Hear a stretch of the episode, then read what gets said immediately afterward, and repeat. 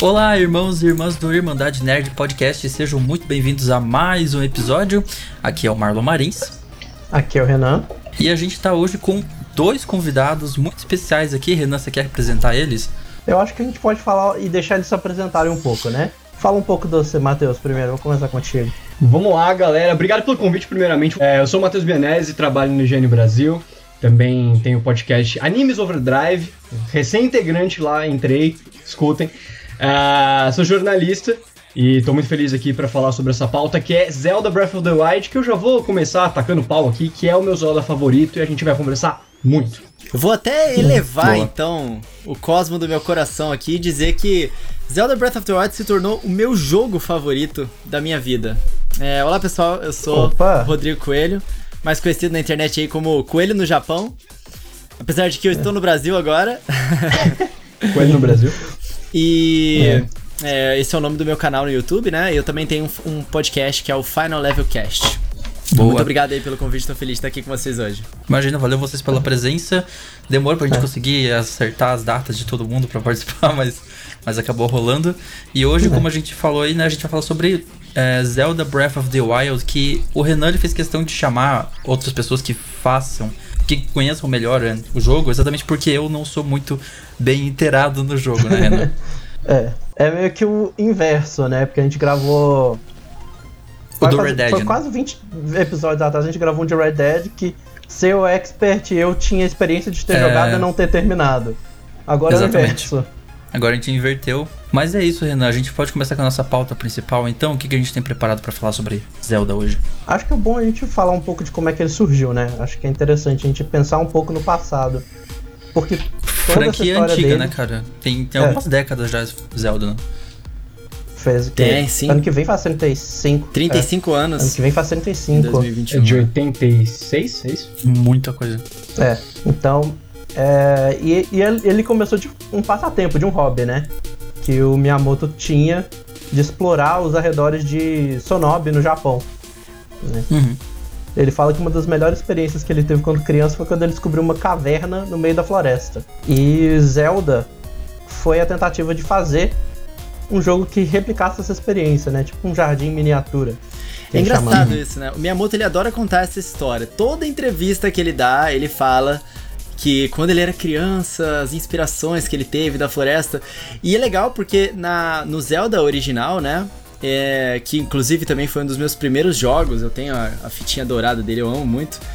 É, a primeira coisa que você tem na tela é uma caverna que quando você entra você encontra a espadinha, né? It's dangerous to go alone, take this, que o vovozinho lá te dá. É. Mas é, é exatamente isso. O Miyamoto, é, ele criou a parada que era a experiência dele mesmo, né? É muito legal isso. Nosso vovozinho simpático, genial. É, eu reio sempre quando às vezes assisto, por exemplo, a live do Omelete, alguém tem um membro lá que usa cigarrinho do Miyamoto. né? então, nosso clássico. Assim. Mas ele, a, fran, a franquia surgiu em, no, em 86, como a gente falou, né? Ano que vem completa 35 anos. Né? E desde então a gente teve 18 jogos principais, vários spin-offs, remakes, né? E para muitos o título mais marcante, assim, é o Ocarina of Time, né? Apesar que tem gente que vai falar é, é, A Link to the Past também, né? Uhum. E muita gente considera o Ocarina of Time como o melhor jogo de todos os tempos, né? Inclusive, no, não é no Metacritic que ele tem esse ranking de melhor jogo de todos os tempos, é o Ocarina of Time, né? Ele teve durante um tempo, ele teve durante um tempo, é. É, acontece que tem, tem, alguns jogos que ultrapassaram ele, mas é porque ele não tem uma quantidade de análises comparável com outros jogos, porque na época que ele foi lançado não tinha tanta contabilização assim, né, de análise. Hum. Mas o interessante é que quando o Zelda Breath of the Wild ele foi lançado, existem vários sites de agregadores de notas, né? O OpenCritic é, o Zelda Breath of the Wild conseguiu atingir o topo do Open Critic em jogo mais bem avaliado da história, ultrapassando as avaliações do Ocarina of Time também naquele site. Então, cara, essa é. franquia of... consegue, né? É impressionante. É. é. o Ocarina of Time, nesse exato momento, no Metacritic está com 99, é o primeiro lugar. 99. Ah, é mesmo? Eu é, achei ele é o primeiro lugar. O... Ele é o primeiro lugar. Eu achei que tivesse sido Uh, qual que era? O Tony Hawks 2, porque o Tony Hawks 2 também tá super alto na. Ele é segundo. Ele é, é segundo, é, é 98. Acho que 98 Quase empatado chegou. com GTA 4, não é? GTA 4 que tá ali também? 98? É. Eu discordo totalmente top é dessa muito nota. Empatado. Mas... É tipo, é. É ele com 98 junto com GTA 4, Soul Calibur. Nossa, aí começa a vir umas vem... coisas que não são muito comparáveis, né? e aí depois vem, uma, vem a gangue dos 97, que aí é Super Mario Galaxy, Super Mario Galaxy 2, Red Dead Redemption 2, GTA V, o Zelda Breath of the Wild, Tony Hawk Pro Skater 2 do, no Dreamcast, que aparentemente a versão de Dreamcast é um pouquinho pior do que a do PlayStation.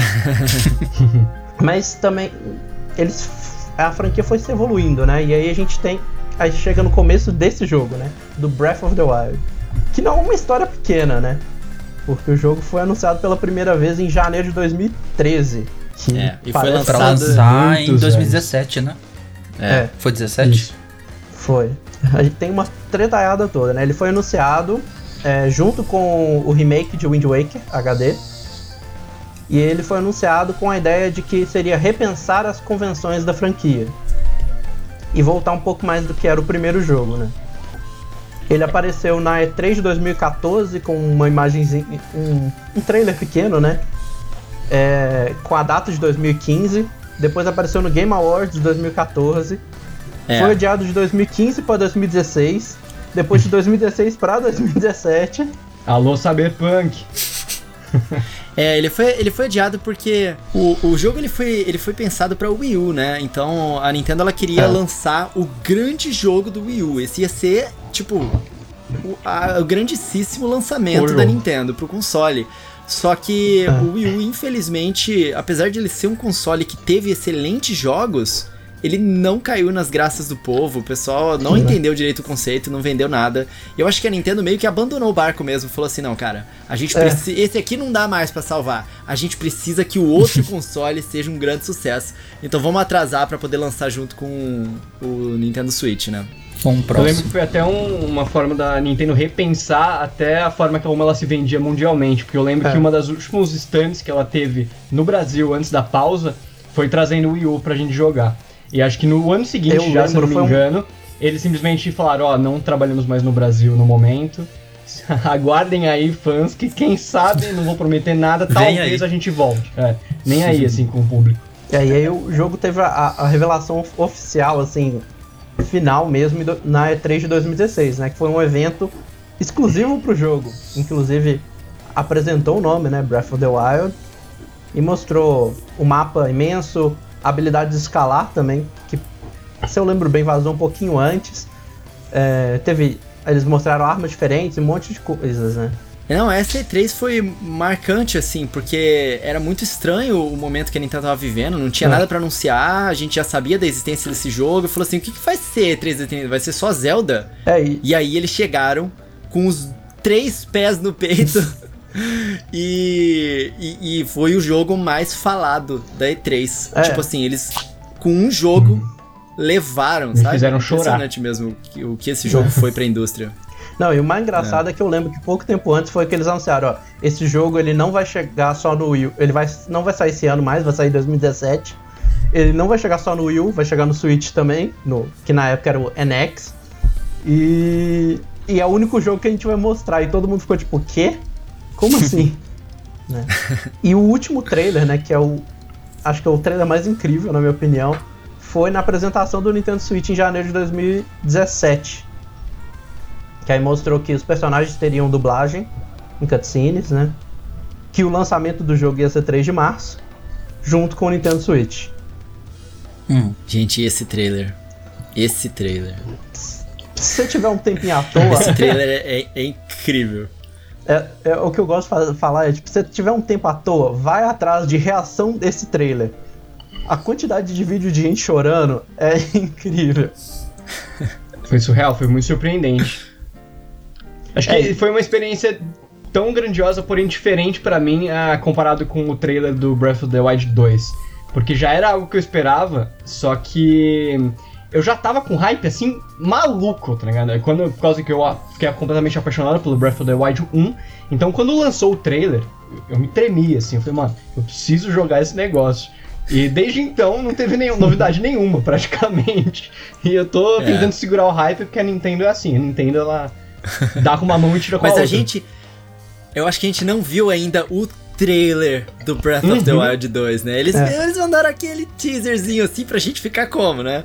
Só que aquele trailer do Zelda Breath of the Wild, o final, é, eles fizeram uma música orquestrada exclusiva para aquele trailer. E cara, aquele trailer é tão bem produzido, é, é tipo. É arrepiante você assistir. Você, você já, eu já vi aquele vídeo 15 mil vezes. Eu paro para assistir ele de novo e eu arrepio de novo, cara. É muito bem feito aquele trailer. A sensação é praticamente não existe a mesma. como você não entrar no hype. Não, aquele trailer ali ele é incrível. E a música foi tão marcante que ele, ela entrou no Smash e você vai olhar lá, tá tipo. é, não tá como a Breath of the Wild, uma coisa, tá? Breath of the Wild, é, Nintendo Switch Presentation. Não tá tipo. Tema de algum lugar. que ela não tá no jogo. É tão pois é, ela não tá no jogo. Mas não é a primeira vez que a Nintendo faz isso com Zelda, não. É, eles, eles fizeram isso também com o Twilight Princess, o trailer que eles usam, a música que eles usam no trailer não é, não, não existe dentro do jogo. Uhum. Eles fizeram isso também com o Ocarina of Time, mas no Ocarina of Time eles compraram a licença de uma música. É, a Nintendo gosta de fazer isso com Zelda. Eu acho que, tipo, nenhuma música é tão, tipo, memorável quanto aquela, porque eu acho que o trailer ajudou também pra caramba, né? E tinha um hype de um console novo ainda vindo e de ser o último jogo do Wii U também, né? Que é engraçado você pensar nisso, que foi o jogo anunciado tipo, em o... janeiro de 2013, ou seja... Pra ser o primeiro e acabou sendo cinco... o último, né? É, foi tipo um, tipo que rolou com Cyberpunk também, que foi anunciado no começo da geração atual e tá saindo no final. Zelda foi a mesma coisa, foi anunciado foi. Cinco meses depois do Wii U lançar, que o Wii lançou em novembro de 2012. Ele foi anunciado em janeiro, então três meses, de, três, é, três meses depois.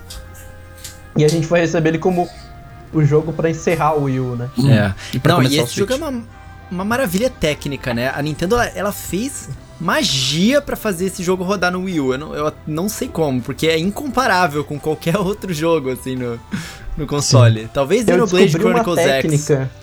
É, Xenoblade. Apesar do portátil do Xenoblade não ser tão bom assim, né? Ele te, melhorou com as atualizações, mas ele tem os problemas. Mas acho que a gente pode falar um pouco da experiência, né? Do Zelda no geral. Que, como eles falaram, eles queriam reinventar o. como era a franquia, né? Os, como chama? As convenções da franquia, né? E para isso eles olharam para outros jogos. Eles falaram que eles já olharam para Skyrim, para jogos da Ubisoft. É... Eu não lembro mais outros jogos que eles chegaram. Eles falaram alguns jogos que eles chegaram a olhar. Mas eles chegaram a olhar para inspirar, né? Não foi para copiar. Uhum, sim. E a ideia deles foi fazer uma experiência única que realmente quebrasse os padrões que a franquia teve, né? E eu, eu acho... vejo um movimento parecido com o que aconteceu com God of War também. Eles tinham uma franquia com muito menos jogos, evidentemente. Uh, tinha uma franquia extremamente consolidada, mas que talvez com a mesma forma não ia durar mais 20 anos. Então eles precisavam ter um turning point ali para fazer a, a franquia ter mais longevidade e trazer um novo público aproveitando o novo console e tal. Uh, e foi como fizeram com God of War o novo, que vai dar início a uma nova trilogia. E eu sinto um pouco isso em Zelda também. Eles precisaram reinventar muita coisa, fugir muito do padrão do que eles costumavam fazer, sem perder a identidade. Então é, é, é, foi um desafio bem grande da Nintendo, assim. Não foi simplesmente vamos fazer mais um Zelda para iniciar console. Eles fizeram o Zelda. Eles reafirmaram a franquia no mercado e também introduziram o que os outros. Eles se inspiraram em vários jogos, como Skyrim, e agora Breath of the Wild é a inspiração de muitos outros jogos que estão vindo. Eles é. conseguiram fazer essa, esse turn the table muito bem. Exatamente. E... É, com certeza. Uma coisa que eu acho bizarra é que assim, eles chegaram a testar coisas em outros jogos, né? Tipo, a Link Between Worlds já começa a ter uma coisa de escolha e tal. Mas se você for uhum. olhar no geral, o que eles fizeram com esse jogo foi falar assim, ó, sabe isso aqui, tudo que você conhece da franquia? Joga pela janela aqui e vamos arriscar. Exatamente. E era um tiro que podia muito dar, ou muito, dar muito certo, ou podia dar muito errado. É impressionante como eles. É, e, e, eles conseguiram, né? Uma coisa que é engraçada é que o próprio Aonuma e o Takahashi, né? Os dois eles estavam meio que competindo ali. Ah, não, porque um tava preparando o Mario, o Mario Odyssey, se não me engano era o Takahashi mesmo. Eu posso estar confundindo o nome dele.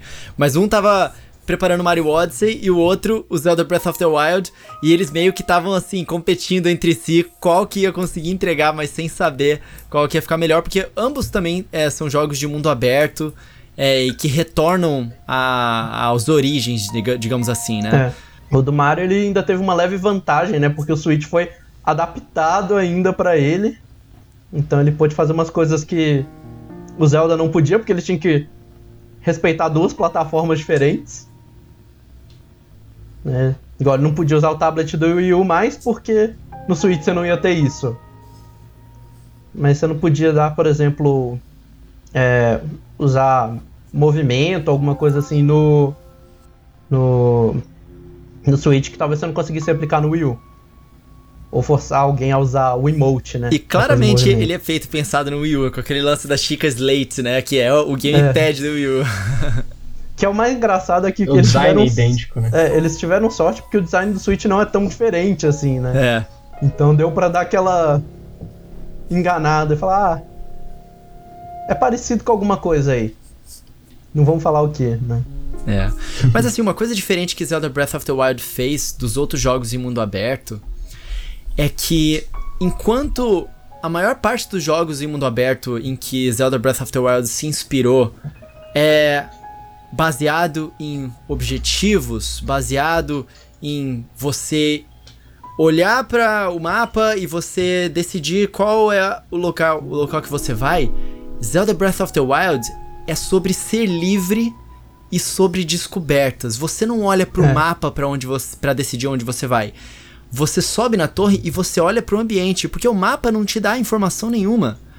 Você é. é. que marca no mapa aonde estão os pontos de interesse. Então é você com seus próprios olhos de jogador é que decide aonde que você quer ir e você pode ir para qualquer lugar. E essa sensação é. é uma sensação muito nova e, e incrível do jeito que eles fizeram, porque você inicia o jogo como um nada. Eu tô perdido no meio desse mundo aqui e dali a pouco você tá se sentindo o Ranger domador das montanhas e mestre dos Lionels, né? É muito incrível a sensação que esse jogo te dá de, de é. liberdade e exploração. Isso que você falou do, do olhar do jogador é algo muito importante para mim, porque foi um dos primeiros Zelda que eu senti que eu não tava controlando o Link. Eu tava é. me controlando. Sim. Eu tava dentro do jogo e eu podia ir onde eu quisesse, sabe? Embora o personagem Link seja muito importante, você tem que salvar a Zelda, a gente sabe isso, esse é o padrão. Mas eu, eu sentia que eu era o Link, não que eu tava controlando um brother, sabe? É. Uh, que é algo que eu sinto que eu tenho um sentimento parecido com Skyrim, porque Skyrim, diferente do Zelda, não tem um protagonista forte para você ir atrás. Não tem uma referência. Você cria seu personagem e é você. E é uma das coisas que me conquistou muito também, porque eu conseguia ter um, um grau de imersão absurdo, assim. Isso que você falou de entrar nas torres, subir na torre e ver e falar, meu, Tá vendo aquela montanha longe para caralho? Eu posso subir lá. Se eu quiser, eu posso ir lá. E nada vai me impedir, sabe? Isso é algo que é completamente apaixonante de Zelda. É. Ou melhor, a natureza acho... vai te impedir. Porque você tem essa sensação é. de uhum. o homem versus a natureza, né? E como que eu sim, vou chegar sim. no topo daquela montanha? E tudo que você tem que descobrir para chegar no topo daquela montanha e é, atravessar a água de repente numa jangada, como é que você move a jangada, como é que você lida com o frio. O jogo não te ensina essas coisas. O jogo te fala, ó, tá frio. Uhum. Ó, tem uma água aqui e uma jangada com uma vela. E agora te vira, meu irmão. Você que tem que descobrir que você tem aquela folha que você pode jogar vento. Aí você pensa, putz, prevento, jangada. Deixa eu tentar isso aqui. Aí, a sensação de caraca, isso funciona nesse Zelda é, é o tempo inteiro e é mágico até do início ao fim, né? E é, até mesmo as missões, né? Não é, não tem ponto no mapa. É tipo, ó, fiquei sabendo que tem uma cachoeira lá no Nordeste. Chega lá que talvez você encontre alguma coisa. E, mano, te vira, meu brother. Não é tudo mais dica nenhuma. Fofocas entre as pessoas, rumores, é. né? Só as tricoteiras lá da, do, da Lodge. É, a única parte que é fixa mesmo é o, o Great Plateau, né? Que ali é uhum. o tutorial. E mesmo assim lá você tem alguma liberdade, né? É. Você vai ter que fazer algumas coisas da história, né? Que ele vai te ensinar a, a questão das armas quebrarem, é, as, as runas que você vai ter. Mas, tipo assim, é a única área que você precisa fazer, né? Porque você não consegue descer, porque cair do, do, do Great Plateau é, é mortal, né? Uhum. Você falou Mas uma coisa interessante passando... que é tipo, esse Great Plateau é o início do jogo, né? Ele é mais linear no é. início e no final, né? No meio você meio que fica livre é. para fazer o que você quiser. E mesmo assim, Sim. nesse comecinho você é bem livre, tipo, ah, ele vira, ó, você tem que fazer esses quatro é, shrines aqui. escolhe qual que você vai. Claro que tem uma, uma leve manipulação, porque tem um shrine, tipo, do lado de onde você tá. o jogo te influencia um pouquinho, é. Vai, é que mesmo você tem quatro. Mesmo o Great Plateau, que é de fato esse tutorial, uma coisa que eu sinto no jogo todo, inclusive no Great Plateau, é que eu não me sinto obrigado a fazer nada. Eu preciso fazer as coisas para sair dali, beleza. Mas o jogo não tá em nenhum momento me acelerando para eu ir atrás dessas coisas. Se eu quiser passar 30 horas dentro do Great Plateau, fazendo vários nadas, brincando com os goblins, beleza, tá ligado? O jogo não vai ficar te pressionando, tipo, não, avança, você precisa ganhar arma, você precisa ganhar roupa, alguma coisa tipo, senão você não vai conseguir ficar aqui, assim. E tem coisa nessa área inicial que, tipo, você. que é mecânica do jogo que eles não te mostram. Que você pode descobrir, por exemplo, as Korok Seeds, né? Uhum. Aquilo lá eles não te falam lá no tutorial em momento nenhum, mas às vezes você vai lá no, no lago que tem exatamente do lado, você pula, cai no, no círculozinho de folha, e aí você ativa e descobre aquilo ali. Uhum. Então... As Korokzinhas. Que, aliás, é uma, uma já... outra coisa muito interessante desse jogo, né? É, essa. essa isso. A, os Koroks, eles são a representação para mim de uma trend que a Nintendo tá aplicando a vários dos seus jogos. Que eles querem recompensar cada pequena ação e exploração do jogador. Então, é, a gente vê isso mais claramente em Zelda Breath of the Wild, porque é uma mecânica que tá muito dentro, e o objetivo dos Koroks não é você pegar todos. É você, o tempo inteiro, aonde quer que você esteja, ter alguma coisa curiosa que você vai bater o olho e vai falar assim: peraí, o que, que é aquilo ali? E aí você vai e resolve. E tem tantas formas de você encontrar Koroks diferentes. São pedras que estão em círculos faltando uma pedra. É um umas folhas na água que você pode pular dentro. É, são árvores que estão perfeitamente colocadas lado a lado em três e você olha para aquilo, pô, parece meio suspeito isso aqui. O que, que eu tenho que fazer? Aí você tem que deixar o mesmo número de maçãs nos mesmos galhos igualzinho. Tem as oferendas das de, das deidadezinhas ali que você tem que colocar as estátuas, né? Colocar o número de maçãs ou a fruta correta ali para sair um coroque. Tem a pedra gigantesca que você tem que jogar dentro do buraco. Tem mil e uma formas de você olhar para o ambiente e ter alguma coisa que parece fora de lugar. É esse que é o conceito. O mundo é, é tão bem desenhado que não importa onde você vá, sempre vai ter alguma coisa atiçando a sua curiosidade, né? E os Koroks fazem grande parte disso. Você falou algo interessante aí sobre a criação do, do mundo, porque eu tinha visto um artigo na Polygon que dizia que tinha. Eles usaram um negócio que eles chamam de regra dos triângulos. Você já ouviu falar disso? No game design Sim. do jogo. Uhum. Eles basicamente fazem é, várias estruturas ao longo do, do mapa, né? Que tem formatos triangulares, e aí você tem duas opções: ou você vai por cima ou pelos lados, e é isso que gera uma experiência atraente de você ter aquela surpresa, aquele momento de que você mencionou antes até, né? Que tem vários momentos assim no jogo. Aquele momento de você descobrir algo novo. E é legal isso. Depois você desce lá do, do, do Great Plateau, você tem uma missão. Um objetivo que você tem que cumprir, que aparece. Derrote Ganon. Acabou. Vai ter outras missões é, principais, secundárias, mas a única que você precisa fazer para completar, esse, é, completar o jogo é essa. Tipo, não tem. Ah, tem que fazer 15 missões para você chegar lá e derrotar alguém. Você recebeu essa missão se quiser falar, ó, vou lá e. É, e vou completar o jogo acabar de uma vez. Se você tiver habilidade, boa sorte. Vai lá com, a, com seu galinho de árvore, seu machadinho de, de 3 de ataque, mas você consegue. É, e, e tem uns caras que, que são alucinantes. Ou, pra você, pra você ter, eu cheguei a procurar, até coloquei aqui na pauta. O primeiro speedrun do jogo foi feito em menos de 4 horas, sem glitches. Eu, eu, eu, sinceramente não sei como é que esses caras conseguem, porque é. Caraca, cara, não dá. Você, o jogo, ele te limita de uma forma que é tão genial. É assim. Você pode fazer o que você quiser, você é livre. E você só tem um objetivo o jogo inteiro, que é exatamente isso que você falou. Só que vai tentar fazer esse objetivo. Tu vai ser explodido por 500 guardiões, que você vai chegar ali perto, você vai, não, não, meu Deus do céu, porque dá um desespero quando aquele bicho aparece. Uma música que o jogo tensa, inteiro, né, ele é bem, pois é, ele é pacífico o jogo no geral. Você tá num ambiente é, que parece ser pacífico de natureza, um, uma, ru- uma ruína completamente tomada pelo selvagem, né?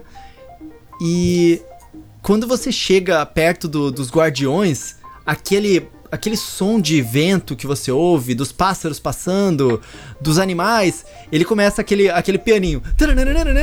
Você vê aquele laser na sua cara e, meu Deus, de repente nada daquilo é mais natureza. Porque a única coisa que tem acima do solo que não é natureza, que é uma tecnologia anciã, são aquelas criaturas. Então é muito louco a hora que ele vem atrás de você, porque tudo muda, né? E você fica desesperado, é bom E eu não sei vocês. Então, cara, os caras que conseguem chegar lá sem os equipamentos, ó, palmas Eu pra não sei vocês, mas a primeira vez que eu vi esse guardião, eu tava crente que eu ia conseguir ganhar dele, mano. Com a espadinha É, enferrujada. Tipo, eu falei, mano, isso aí vai dar pra ganhar. Se tá aqui no começo do jogo, vai dar de boa, né? Tomei um pau. Aí você vai, ah, acho que eu tenho habilidade suficiente. Aí você toma um laser na cara. Uhum. Não, não tem. Passei o tutorial, dá pra ganhar. Lê tutorial me ensinou tudo que eu preciso, vai. E aí, aos poucos, você vai aprendendo que, na verdade, o jogo te deu todas as ferramentas desde o início.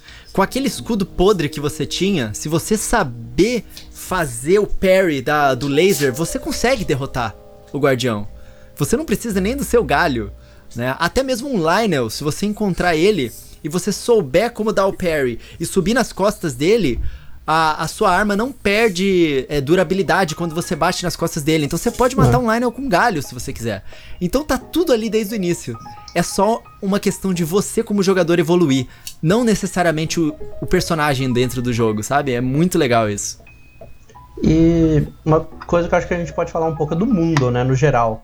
Como ele é, tipo, ele a gente vai entrar mais na frente nos comentários de da galera, ah, tem áreas vazias, que não sei o que, mas eu no geral acho ele imenso e interessante, mesmo assim, né? A gente tem vila, tem ruínas, tem você vai, vai encontrando pessoas no meio do nada, né? Às Cara, eu acho que sempre vai ter gente que vai falar isso de jogo de mundo aberto. Vai falar, ah, não, porque ele é vazio, porque, porque você não, não tem o que fazer nele. Lembra, a gente fez um episódio sobre Red Dead Redemption 2 e a gente falou que uma das críticas do jogo foi exatamente essa também, né? Que o jogo era vazio, porque não tinha o que fazer nele. E eu acho muito legal isso. Tipo, você vai num estábulo, na vila, você tem. os- Eu acho isso muito legal, essa questão da. os moradores eles seguem as rotinas deles, né? Aí do nada ele tá fazendo alguma coisa, acho que começa a chover, ele corre pra casa. E, tipo assim, é uns detalhezinhos que no jogo normal não, o cara ia. Num, ele- eles iam falar, ah, pra que, que eu vou fazer ele voltar pra casa na chuva? Deixa ele ir na chuva. né? Missão que, por exemplo, você vai conseguir fazer só em uma hora, que o cara só tá acordado de tal a tal hora, então se você não for lá enquanto ele tá acordado, você não vai conseguir pegar aquela side quest. Uhum. É, sim. Assim, em cada um dos pequenos locais que existem dentro do jogo, o, o estábulo, por exemplo, é, sempre foi um local que. Ah, legal, tem um estábulo que eu gostava. Mas a minha namorada ama os estábulos. Quando ela tá. Ela, ela começou a jogar Zelda Breath of the Wild recentemente, então eu tive a experiência de reviver alguém conhecendo esse jogo pela primeira vez, que é mágico você assistir isso de- de novo, sabe, depois de tantos anos. E ela, ela encontra um estábulo, ela fica super feliz porque ela fala: Não, nos estábulos é sempre muito legal, porque as pessoas sempre têm alguma coisa pra te dizer. E aí eu fico curiosa e eu, eu quero explorar o mundo. Então, aquele cara ali, ele falou que tem um tesouro em algum lugar e eu tô há três horas tentando encontrar esse tesouro, mas no meio do caminho eu acabei é, encontrando um dragão que apareceu e, e a música mudou e caraca, o que, que é aquilo? Eu fiquei morrendo de medo, achei que ele fosse me atacar, mas na verdade ele só passou voando e depois ele foi pro céu. E é, é muito louco uh, ver a pessoa explorando pela primeira vez, porque o jogo faz isso, né? Então, em cada um dos pequenos ambientes que as pessoas falam que são vazios, na verdade, eles são sempre ricos e cheios de coisas pra você olhar, nem que seja um item que você vai pegar, que você vai ler a história do item e vai ter uma, um- uma pista do que, que era naquele mundo, ou uma pequena ruína que te dá uma pista do que, que aconteceu aquilo na, naquele lugar há 100 anos atrás. E é, é importante essa sensação também é, dos locais que estão vazios dentro do, do, do jogo. Uhum. Porque você, como um personagem que tá explorando a natureza, você contra a natureza, o jogo te passar essa sensação de calmaria e perigo. E que às vezes, até no local onde tem calmaria, se começar a ter uma tempestade, você tá em perigo por causa das suas armas, dos seus equipamentos. É uma mecânica que faz parte da experiência do jogo como um todo. Né? Até mesmo você andar a cavalo nos espaços que são mais abertos e você a mecânica do cavalo nesse jogo é interessante também, porque o jogo ele é todo construído onde você pode ir da forma que você quiser. E você não usa o cavalo o tempo inteiro para ir para qualquer lugar. Mas os cavalos, eles são feitos para andar nas estradas. E o jogo inteirinho, se você prestar bem atenção, ele, ele é feito por estradas. Aliás, a minha namorada joga muito diferente de mim nesse sentido também, porque ela anda muito a cavalo. E ela anda, e ela, quando ela começa a andar uh, com, com o cavalo e o cavalo começa a seguir as estradas automaticamente, ela utiliza esse momento para olhar em volta é. no ambiente. Então, aquele momento que parecia ser vazio antes é o momento onde ela tá tomando as decisões do que, que ela vai fazer a seguir. Então, é, é muito bem feito a, a, criação desse mundo. Eu queria em comentar, vários sentidos, né? Eu queria comentar também da chuva e dessas coisas de clima, mano, que eu acho que isso é muito bizarro. Porque às vezes você tá lá escalando um, um uma paredão, você tá na metade, aí do nada começa a chuva, aí você você já sabe que você tá ferrado. Que se você não chegar lá em cima em 3 minutos que a chuva vai começar, você vai perder todo o progresso que você teve. Isso é incrível. E, e cria uma sensação. Chuva. Né? Ainda sobre o que o Rodrigo falou, sobre as áreas vazias, é, além disso que você comentou, eu também acho que elas são muito importantes porque a gente não pode esquecer que esse universo que a gente tá, essa Hyrule ali, é uma Hyrule devastada. Então eu sinto que as áreas uh, vazias são propositais para até ter mesmo um contraste com as vilas que são cheias de vida, estão pessoas tentando sobreviver, pessoas tocando suas vidas, assim como o Renan falou, que eles têm ali uma rotina. Então esse contraste para você estar sempre lembrado, meu, você tá aqui seguro nessa vila, então agradece, porque daqui a pouco você vai sair para um lugar que vai estar tá completamente isolado e com perigos iminentes a qualquer momento. É, você falou da sua namorada, eu também tava lembrando do Bruno Yonezawa lá do GN, porque ele também tá jogando e a gente tá trocando muito, assim, porque eu tô com muita saudade de recomeçar o jogo. E eu tava conversando com ele, cara, ele falou, cara, eu não sei se eu ainda fui numa, num estábulo, não sei se eu já passei por um. Eu falei para ele, cara, quando você chegar em um, você vai saber que é um estábulo, porque é um ambiente muito especial. É cada detalhezinho é feito para você se sentir uh, protegido, para você se sentir imerso naquele jogo. Desde as rotinas das pessoas que você vai conversar e ela vai te passar uma missão, até os pôsteres nas paredes com várias receitas para você simplesmente pegar e fazer a sua comida, que é uma das coisas mais legais de Breath of the Wild. É você inventar suas próprias receitas e ingredientes e, mano, joga tudo no fogo, vê o que acontece e vamos que vamos. e outra coisa também que dos estábulos que, que me trazem um, um quentinho muito especial no coração, que são os cachorrinhos, mano. Ah, os doguinhos que tem, ah. que estão no estábulo, que eu descobri um bom tempo depois até, que se você der carne para eles, eles te levam para um tesouro. Isso é muito especial, cara. É, é, cada detalhezinho foi feito pela Nintendo para você sentir algo. Nada é simplesmente, ah, tá aqui para complementar o mapa porque a gente precisava fazer alguma coisa aqui cada lugar que você tiver vai ter uma causa, vai ter um motivo para ele estar tá ali e você ter algum sentimento. É, você falou isso coisa do cachorro, eu lembrei de cavalo, porque os cavalos, eles também têm uma coisa parecida e tipo assim, e é legal que eles aproveitaram que para você cozinhar você tem que botar o link segurando as comidas, né? E você chega com isso perto do cavalo, ele come da sua mão. Que é tipo, é um detalhezinho besta de certa forma, mas é uma coisa que dá uma personalidade tão diferente pro jogo. Eu lembrei, eu lembrei aquele perfil no Twitter agora, Can you pet dog? é. Tem que ter um agora, Can you pet horse? e pra vocês terem ideia como que é pegado nesses detalhezinhos, uh, o primeiro cavalo que eu registrei no estábulo, mais pro final do jogo, quando eu, você pega o cavalo do, do, do Ganon e tal, eu não tinha espaço para registrar. e eu tive que tomar a difícil decisão. Eu vou pegar o cavalo do Ganon ou eu vou ficar com o meu primeiro cavalo, que era o nome Brown, inclusive, que ele era todo marronzinho. Brown, é, que nome fofo. Ou eu vou abandonar ele, cara. E eu, eu juro que eu fiquei muito tempo pensando, assim, eu fui jogar e falei, meu, eu preciso decidir. Isso é importantíssimo pra minha jogatina. O que, que eu vou fazer? São detalhezinhos que prendem você e fazem você ter uma relação muito especial. Falando nisso, acho que a gente pode tirar um momento é, para apreciar a forma com que você pega os cavalos nesse jogo. Não é muito legal? Você tem que domar, é, né? Tipo, é perfeito, cara. Você tem todo um, um, um processo de conquista, né?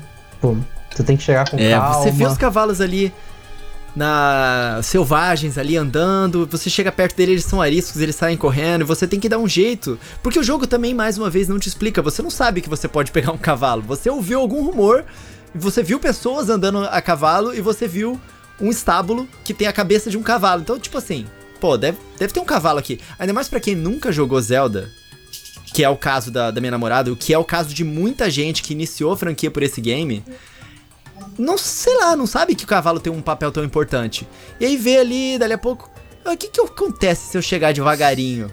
Aí aparece que um botãozinho, ó, caraca, eu, posso fazer alguma coisa aqui. E aí você vai explorando a mecânica do jogo até você conseguir subir em cima do cavalo e o cavalo ficar tipo pulando e você, calma, calma, vem aqui, amiguinho, vem aqui. Aí você consegue pegar ele, é muito legal isso. E é engraçado que você encontra assim do nada, né? Às vezes você tá numa área que você não imagina, aparece um, um grupo de cavalos ali pra você conquistar, né? E até mesmo goblins andando cavalo. Isso foi muito surpreendente para mim, cara. Eu vi, cara, o cavalo pode ser usado pro mal também. Essa criatura fofinha. É, os. e tipo, depois você pode roubar ainda o cavalo deles. Sim. Você desce daí, derruba, pega o cavalo pra você. E eu acho legal também que você vê as pessoas viajando entre as vilas, né? Com o cavalo. E, e essas pessoas têm uma explicação toda de por que, que ela tá viajando, né? Esses, por exemplo, esses goblins, você falou que eles estão no cavalo, eles geralmente estão caçando comida, né? Uhum. Então tem toda uma explicação de por que, que eles estão fazendo aquilo. E outra coisa que eu acho legal é que você derrotou o bicho, ele fica derrotado até a ínfima lua de, é, lua de sangue, né? Rising. Que foi uma das coisas que eu, que eu falei que eu, eu ia comentar sobre otimização. Eu descobri, isso foi tipo hoje que eu descobri. Eu tava dando uma lida na última hora na pauta. E eu descobri, por exemplo, que o jogo, se ele tá com mais de 90%, ele tá usando mais de 90% da capacidade do, do Switch, ele força uma uma, é, uma Blood Moon pra, tipo, limpar a memória do, do jogo. Que animal, não sabia disso não, Caraca, velho. que interessante. Que animal, tipo, não sabia não. E pode acontecer, tipo, durante o dia até essa. E, tipo... Caraca, que louco isso.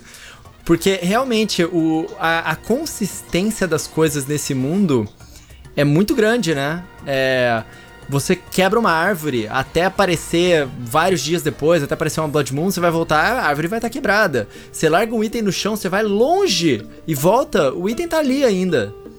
Você tem que ir muito longe pro item sumir. É. é. A mesma coisa com inimigos e qualquer modificação que você faça no cenário, né? É. é e e essa coisa das árvores também acho muito legal. Esse sistema de. Eles chamaram de física e química, né? Tipo, o sistema de você é. cortar a árvore e ela vai cair com a física normal. Então você pode, tipo, ter um inimigo do outro lado da árvore, você corta a árvore, ela vai cair no ângulo para acertar o inimigo. Ou então. E essa que eu acho mais legal tem essa não, a parte que você mencionou mais cedo, que você acha uma, uma jangada com a folha. Se você não for para lá, porque acho que ela tá mais um pouco para cima, você consegue cortar uma árvore para ela cair no rio e formar uma ponte. Então você não precisa da jangada que tá lá em cima. Se você explorar, você consegue. É muito a, louco isso. Com a árvore que você derruba no rio, o rio vai levar para baixo e vai prendendo umas pedras, você consegue meio que reconstruir a ponte que estava quebrada com o tronco da árvore. É, isso faz tudo. tem tudo a ver com a essência de liberdade que, que Breath of the Wild prega, né? Ah, e liberdade tem tudo a ver com inventividade. Você não precisa fazer nada do jeito que. do jeito convencional, do jeito óbvio. Você não precisa empurrar a jangada. Você pode construir uma ponte bizarra aqui que a gente não vai falar nada, a gente vai deixar você fazer. É. Isso é. Até dá pra ver a quantidade de jeito que tem para matar os inimigos. Eles te incentivam a matar de jeitos curiosos, assim. Eles não falam, mano, não vai de cara bater em todo mundo. Pega o barril que tá ali atrás, taca fogo, joga a porta de metal em cima de alguém. E, é todo um caminho diferente, dá pra você jogar a mesma cena mil vezes, você pode fazer de vários jeitos diferentes. É, não. E isso rola lá no. Lá no Great Plateau tem um mini tutorial disso, porque tem uma hora que tem, tipo, um acampamentozinho de, de Bokoblins embaixo e uma pedra convenientemente pa parada ali, só pra você dar aquela empurradinha e ver que Sim. vai acertar. E ele não te manda ir lá, ele não fala, ó, derro derrota esse acampamento. Você que explorou e descobriu aquilo, né? E eu acho que é isso, tipo, Sim. tem muito jogo que, que a solução tá ali, você tem que fazer. E aí na hora que você faz, você fala, beleza, eu achei a solução que o desenvolvedor falou. E Zelda é. dá coisas. Ou até tipo... mesmo, ou até mesmo tem jogos é, que tem bastante liberdade, mas todas elas foram pensadas previamente. É. É, esse jogo, as eles programaram as mecânicas. É claro que tem certas soluções para os problemas que foram pensadas, né, para os jogadores chegarem a essas conclusões e resolverem dessa forma. Mas simplesmente o, o jogo ele funciona de tal forma que, cara, você cria as suas as suas próprias formas de resolver. Eu lembro que teve um, um puzzle, um shrine que eu passei, que era um shrine que tinha que conectar é, o, a rede elétrica e eu não tava entendendo como que Nossa, eu tinha que conectar sim. essa rede elétrica com os blocos que tinha ali. E aí eu falei, cara, eu vou embora desse shrine, eu, eu não vou conseguir fazer nada. Até que eu olhei pra minha mão, eu falei, peraí, será que isso vai funcionar? Aí eu taquei minha espada no chão e a espada. Aí eu falei, caraca! Aí eu comecei a atacar todas as minhas espadas no chão e as espadas foram conduzindo a eletricidade. Aí eu usei meio que o, o Magnesis para levar a última espada até próximo ao interruptor e aí conectou a energia e consegui resolver a parada. Eu fiquei tipo, caraca! Não é possível que os desenvolvedores tenham programado isso aqui pensando que um jogador maluco ia fazer essa parada, sabe? Teve vários chances que eu fiquei, tipo, horas tentando fazer um negócio, eu não conseguia. Daí quando eu consegui, eu falei, meu, eu devo ter feito muito errado. Muito errado, assim. Certamente não foi assim que idealizaram, cara, porque eu demorei muito mais que o necessário, usei muitas runas que, velho, com certeza não era para ter usado. Ou então você acaba resolvendo sem querer, né? Igual ele falou de olhar pro coisa da mão. Às vezes você vai desistir, tipo, aí você esbarra num item, e aí o item, tipo, uma bola, por exemplo, aí a bola rola, cai no lugar e você. Ah, era isso. Era isso, e, tipo, então. dá uma sensação de que a solução é sua, não foi uma solução que você achou, foi uma solução que você criou, né? Exato. É tipo, se aquilo ali tá acontecendo foi porque eu fiz. porque eu mereci. Né? eu pensei é. a mesma coisa. e eu acho legal dos shrines, né? Porque eles são uma das formas de substituir as dungeons, né? Que eles arrumaram, né? E você vai ver que, assim, no geral, ela, todas elas têm uma solução óbvia, vamos dizer assim né? Que é a solução que foi pensado para ser. Mas é o que vocês falaram, tipo, ah, faz do jeito que você conseguir, vai. Eu já vi gente, por exemplo, que não resolveu o puzzle, que usou bomba com é, para impulsionar o Link com dano por cima da porta. Então, tipo, ele não resolve o puzzle, ele só dá o um pulo por cima e vai. Inclusive, muita gente de speedrun usa coisas assim para pular. Né? Aproveita das mecânicas do jogo e, e é inventivo para isso. É, né? o que não necessariamente é um bug, é a mecânica do jogo ali. Você vai se explodir de é. um certo ângulo, você conseguiu chegar até o lugar. Parabéns para você que aprendeu a utilizar as mecânicas dessa forma, né? Falando aqui, então aproveitando o gancho, Renan, você falou de speedrun, a gente fez um episódio semana passada sobre speedrun, né? Acho é. que você deve ter visto isso na pesquisa da pauta anterior. Mas então a gente vai deixar o card agora na tela, se você quiser ver. O episódio anterior foi sobre speedrun. É, mas eu acho muito legal, tipo, você ter essa liberdade, sabe, de fazer. E isso eu acho que aplica um pouco nas Divine Beasts, apesar que elas são um pouco mais. lineares. Elas são um pouco mais fechadas, né? é, as Divine Beasts eu quero são... começar Sim, falando, é. Eu quero começar falando um pouco do, do design e dos nomes. São coisas que eu acho que, que a gente não para tanto para pensar, né? Que primeiro que elas são baseadas em animais, né? A Varudani é um lagarto, a Vanabores é um camelo, a Vamedor é uma águia e a Varuta é um elefante, né? E uma outra coisa que eu acho muito legal, e eu demorei para reparar isso, é que os nomes são referências, né? E todos referências a, a Sages dos jogos anteriores, né? A, a Varuta é referência a Aruto, do. A Aruto, né? Do. Uhum. Ocarina of Time. A Vanaboris a Naboro. A. Varudania ao. Eu esqueci o nome dele agora. É parecido. e a Valmedor a, a, Med a Medley. Né? Que. Tipo, é, é uma das formas que esse mundo, a gente não. Eu, eu esqueci de comentar isso quando a gente tá falando de mundo. Que esse mundo presta homenagem à série no geral, né? Rudânia é o Darunia. É o Darunia, isso. É, só. Eles só alteraram a, a ordem, né? É. Darunia, é esse mesmo. E eu acho muito legal porque isso mantém um tema que eles têm no, no, mundo inteiro, né? Vários lugares ali são ou referência ou homenagem a alguém. Tipo, é referência a algum lugar que foi de um outro jogo. Ou uma homenagem a alguma coisa dos outros. Por exemplo, tem o Lake Saria, em homenagem a Saria do Ocarina of Time. Eu tava vendo então, ainda. Tipo... Eu tava vendo ainda. Como vocês podem perceber, eu sou meio que leigo do, do, do, do Zelda aqui na, na, no podcast, mas eu tava vendo ainda hoje, tipo, várias recriações de mapas antigos de Zelda. Tem lá, por exemplo, duas montanhas. Eu não vou lembrar o nome agora, mas parecia óculos, parecia uma montanha que tinha dois óculos. Vocês devem saber o que eu tô falando. Não sei. Que tipo é de um tem jogo super antigo. Peaks, por exemplo. Acho que era isso, acho que era isso. E aí tem a recriação disso dentro do jogo. Tem lá uma caveira. É. É, uma caveira que tinha no mapa antigo, eles refizeram, você vê aquilo no mapa de novo. Tem várias referências, assim, né? Eu acho bem bacana isso. Não, tem a praia de é. Link's Awakening, tem o estábulo de, de Ocarina, é. tem muita coisa, legal, cara, muita coisa. O mais legal dessa praia de Link's Awakening é que demorou anos pra, pra galera, tipo... Se tocar. Perceber que era, tipo...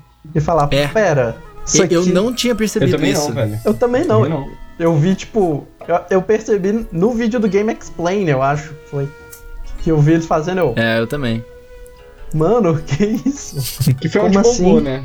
E é igualzinho, né, cara? É, Tem tipo, muitas coisas. Você vê eu... só, tipo, a ponte tá um pouco quebrada. E é incrível que as homenagens não param simplesmente nos jogos antigos, né? Que, que já é algo incrível, é. mas eles prestaram homenagens até em coisas exteriores, como tem aquela montanha, que é uma homenagem ao. Ao, ao Iwata, isso. É a é, Satori. Exatamente. Que tem um que, bicho inclusive, super especial. O NPC que menciona a montanha parece com o Satoru Iwata. Exato, exatamente. E foi um dos lugares mais especiais do mundo que eu. Do mundo de Zelda, Breath of the Wild no caso, que eu cheguei, cara. Foi um lugar que eu senti uma uma energia sublime ali. Eu sabia que tinha algo especial ali. E o fato de você ter que ir em determinado momento do, do, do dia, do horário, não é sempre que tem, não é todo dia. É, é, é muito desafiador chegar lá, não é simplesmente fácil. Então, quando eu fiquei sabendo que era uma homenagem ao Iwata, eu fiquei com quentinho no coração. Assim, os fãs mais da Nintendo como um todo, de Zelda, acho que ficaram com a mesma sensação. Com certeza, mano. É, eu queria voltar pra gente falar um pouco da. A gente, que eu mencionei a questão da, da homenagem e tal, mas eu queria falar um pouco das Divine Beasts, né? Porque é um dos pontos mais que eu vejo muita gente criticando, né? Que é, eles tent... uhum. foi como eles tentaram aproximar do design das dungeons antigas, né? Mas que não, a galera falou que não tem muita gente que reclama falando que não ficou a par das dungeons antigas, né? Ah, gente, Olha, eu acho que as pessoas que dizem isso, elas estão buscando. Problema. É algo que não, simplesmente não é. Elas estão buscando as dungeons antigas dentro de uma coisa que eles pensaram para ser completamente novo, cara. É. é a primeira vez que a gente tem uma dungeon que é um ser vivo assim, é uma máquina, né? Mas é, um, é uma máquina viva que tá se movendo, que tem mecanismos que você controla ela e ela, ela é cíclica ali dentro. Você não começa atrás e você termina no final. É, você tá o tempo inteiro andando, tanto na parte de fora, quanto na parte de dentro, quanto na, nas entranhas, e mexendo às vezes o braço, ou girando anéis dentro, e mexendo em várias coisas dentro ali da dungeon, e um bicho que tá batendo e ameaçando uma cidade, sabe? É, é muito diferente do que a gente tinha, tava acostumado com um local sagrado que era uma dungeon. Então é. o pessoal que diz isso, eu acho que eles não entenderam bem o, o propósito e, e, a diferença, sabe? Porque é, é legal essa diferença, é uma experiência nova, foi muito maneiro você explorar. Cara, você. A primeira vez que eu subi lá na. Como é que é o nome do, do pássaro mesmo? É a. É, pera aí, deixa eu olhar aqui. Eu nunca lembro qual é qual, mano. Eu sempre é esqueço. É o Vamedô. Medô. Ah, Vamedo, isso mesmo. É. Que você sobe e você sobe na asa dele e você vê que você tá em cima de Hyrule, cara. Alto é pra caramba. E você consegue cara. ver ela se movendo. Não é. Cara, é incrível aquilo. Nenhuma outra dungeon proporcionou essa experiência antes na história de Zelda. Então, tipo. Gente, do que vocês estão reclamando, sabe? Só aproveita o que os caras criaram ali pelo que ele é e não pelo que você queria que fosse. E não tentar comparar. Baseado nos comparar, antigos. É, exatamente. É. E o Vamedo é muito especial legal. também. Ele é muito especial porque desde o começo do jogo, quando você sai ali do Shrine of Resurrection, você vê ele de longe. E você não sabe o que, é aquilo, mano. O que, que é esse negócio gigante? Gigante, voando lá em longe. Será que é um dragão? O que, que será que é? E, você, e, e para mim foi, o, foi minha terceira Divine Beast. Então eu demorei muito para chegar lá e descobrir o que era. E, essa sensação de estar voando alto foi, mano, é indescritível, assim. Eu não consigo falar em palavras o que eu senti naquele momento. Me senti uma formiguinha num universo gigantesco. E uma coisa que você mencionou, é. que eu acho mó legal, que é um detalhe, é que ele, eles não só usaram os animais como base de inspiração, mas igual, as coisas que você faz, essa, essa mecânica única da Divine Beast, é baseado no, no animal. Por exemplo, a Vamedo, que é baseado numa águia, ela fica inclinando. O... Ah, é verdade. Uhum. A, Va a varuta, que é o elefante, você usa a tromba dela para jogar água em lugares diferentes, né? é verdade. O... É Do jeito que você tá descrevendo, lembra um pouco Shadow of the Colossus. Eu tô meio errado em fazer essa comparação. Não, tá. Não. É parecido. Tem inspiração, sim. Com uhum. certeza. É. Não é, não é, e... é parecido porque é algo assim, é algo gigante, é megalomaníaco a se controlar. Mas eu não senti no momento que eu tava lutando contra a Divine Beast. E sim que ela era um meio de eu chegar contra o inimigo que era o Ganon. Assim. É. Com os Colossos, eu lembro quando eu era moleque, né? Depois eu, eu tenho muita dó dos Colossos, mas eu lembro quando eu era pequeno que eu achava que ele era meu inimigo, mano. Eu vou matar essa, esse bicho enorme aqui e já era, tá ligado? Não, é, eu acho muito legal isso. Você tá, na verdade, é, é o que você falou, você não tá é, lutando pra vencer ela, você tá lutando para reconquistar o controle dela, né? Uhum. Então, você começa. Mesmo porque pegando... você sabe que elas eram do bem em algum momento, né? É. E você começa pegando igual, você começa o controle de uma função, mas você sabe que ela ainda tá corrompida, e aí você começa aos poucos a liberar os terminais para depois tirar o mal de lá de dentro, né? Queria comentar também desse, é, desse lance é. de, das pessoas não terem gostado. Ah, o que eu mais escuto é, não é nem que ela fica aquém da, das, das dungeons. São outras duas coisas. Primeiro, que elas são poucas e que elas são fáceis. É, fácil para mim é relativo. Eu não é. achei todas facinhas, assim. Teve uma ou outra que eu fiquei, mano, beleza, aqui é um desafio. Eu, eu caí uma vez da Vamedor porque eu fui estúpido, mas tudo bem.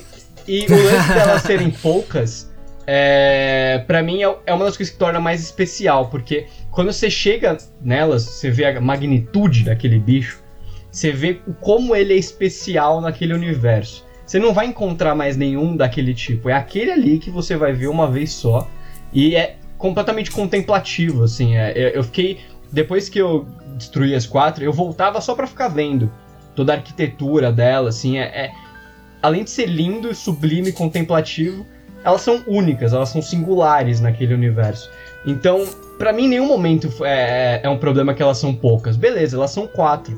Só que para você terminar as quatro, cara, com o tamanho daquele mapa, é. você só termina rápido se você quer ser bobo, sabe? Porque se você vai descobrindo, assim como o jogo te, te incentiva, você vai demorar muito para ver. E quando você vê, você vai saber que é, que é algo especial que você tá encontrando. É. Então eu tô com o Rodrigo, para mim essas. É. é. é. achar pelo em ovo, assim, sabe? É, é uma nostalgia que não é das. É um saudosismo que não é dos melhores. É o, ca assim. é o cara que não, não, não aceita mudança tão bem, né? Eu quero que, eu quero que seja do é, jeito. É, claro que cada um tem direito é. à sua Sim, opinião, claro. lógico, é. né? Se sente do jeito que se sente. Mas eu acho exatamente isso que você tá falando aí. É o saudosismo que, tipo, gente, vamos. Vamos mudar um pouco a chavinha do pensamento e Sim. entrar dentro da experiência que os caras planejaram, porque. É e com a mente é, aberta. É especial.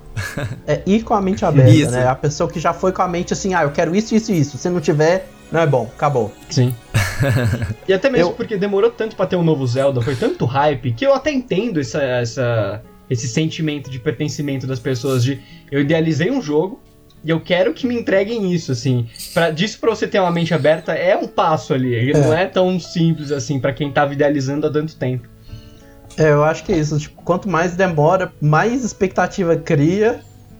Não e... fala isso que eu tô esperando Cyberpunk, eu já tô. eu, tem duas eu tô idealizando demais eu, já eu, eu senti cabeça. que eu senti que, tipo, por exemplo, a galera já tá indo com altas expectativas. Uma é Cyberpunk, a outra é nos filmes que é Novos Mutantes. Né? Eu vejo, tipo assim, o trem foi tão adiado que a galera já tá, tipo. Os Novos Mutantes é de 2018, né? Que era pra ter lançado. 2017? É. Por aí. Eu tenho a impressão que era de 2003, mano. Porque esse jogo foi tão tempo. adiado, tão cancelado, que finalmente chegou e não é lá essas coisas, mas. É. Putz, sabe? Queria perguntar que pra vocês, na verdade, qual que foi a primeira Beast que vocês fizeram? Deixa eu lembrar. O meu foi do Zora, foi o elefante. É, a minha foi a do Zora também.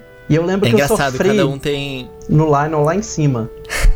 Então o Lionel cretino, logo antes. O Lionel por si só é um boss, né, cara? Que bicho difícil, cara. É o grande medo antes de você começar a encontrar os guardiões ou logo depois. Mas eu, eu fiz uma rota totalmente diferente. O, a minha primeira Divine Beast foi o camelo, foi a Vá Naboris. É, Isso. Você foi pra esquerda, Ela, né? cara, e, e, foi uma. Eu fui pra esquerda, exatamente. E, e, e você. Se você cai pra esquerda ali, você ah, chega no deserto de um ponto muito alto. E você chega no deserto por trás daquelas grandes estátuas uhum. que tem lá. Então foi uma sensação tão. Meu Deus, porque eu cheguei na torre que tinha ali naquela região e eu simplesmente falei: ah, quer saber? Eu vou pular daqui. Aí eu pulei da torre e eu tenho que ir muito longe, porque a gente vai caindo das montanhas e a estamina vai acabando. E eu fui comendo comida de estamina até que eu cheguei e eu vi, através da, da neblina ali, das areias, aquele uma, umas estátuas gigantescas. E era a primeira coisa que eu tava vendo. E a gente consegue ver aquele camelo lá no fundo. Só umas, uns raios assim, uma passando fumaça, e uma coisa areia. se mexendo. E você fica tipo: Que que é isso, meu irmão? Que parada é essa que tem aqui, cara? E só uns troços gigantescos assim. Então, tipo, foi uma sensação de, cara, eu sou uma uns nada, uma, uma poeira no meio do espaço, né? Desse mundo gigantesco e misterioso. É, a sensação foi muito legal, cara. É. Liberar o Shrine dessas estátuas, inclusive, é trabalhosíssimo, cara. É um saco, tipo, é muito difícil você ter que colocar todas as bolinhas no lugar certo. Eu demorei muito tempo. É. Não, eu... e para entender que aquilo era um era um puzzle, porque Sim. Eu, foi o primeiro lugar que eu fui. Então, tipo, eu não sabia que o mundo era funcionava desse jeito. Eu vi aquilo e falei, cara, que lugar legal, estranho. O que, que é isso? Aí eu, eu fui entendendo que tinha os símbolos que tinham nas pedras, que tava também nas estátuas e.